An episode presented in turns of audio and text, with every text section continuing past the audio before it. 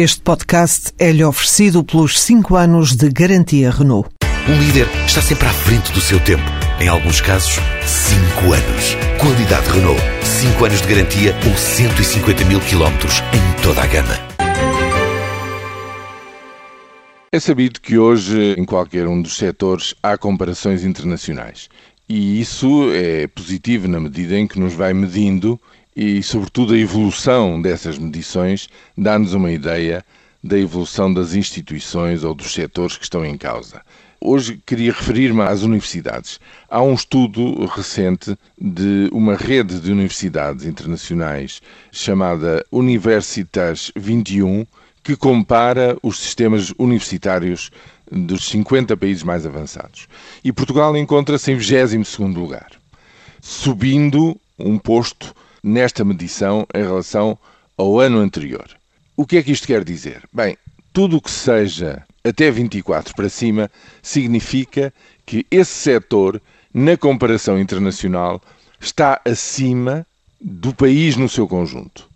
Recordo que no índice de desenvolvimento humano do PNUD, Portugal está neste momento, salvo erro, na posição 24 e tem oscilado sempre um pouco à volta desta mesma posição. Portanto, o sistema de universidades em Portugal encontra-se no lugar 22 na comparação internacional, o que é uma posição francamente boa, se tivermos em conta, digamos, os outros países com os quais se compara.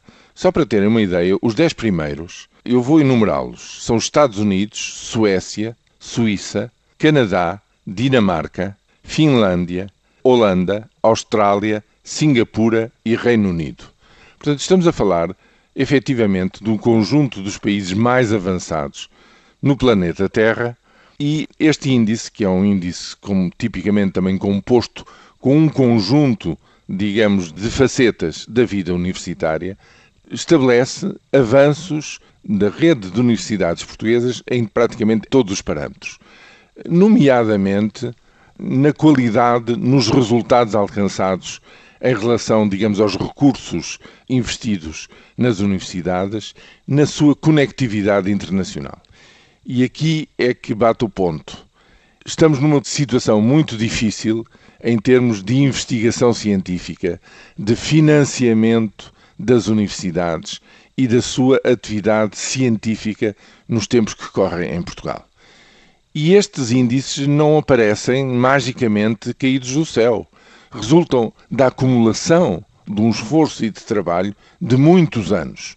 E o problema que se põe é que quando começa a falhar, quando se começa a desestruturar, digamos, um determinado financiamento, quando nós vemos jovens investigadores a verem as suas bolsas de estudo as bolsas de investigação cortadas, obrigando-os, digamos, a dirigir-se a outras paragens para poder continuar a trabalhar, etc. Como acontece neste momento, infelizmente em Portugal, devido às restrições de financiamento que existem, bom, eh, eh, não quero augurar um mau futuro, mas isto não ajuda nada para, digamos, a excelência que há de ser medida no futuro em relação à rede de universidades em Portugal.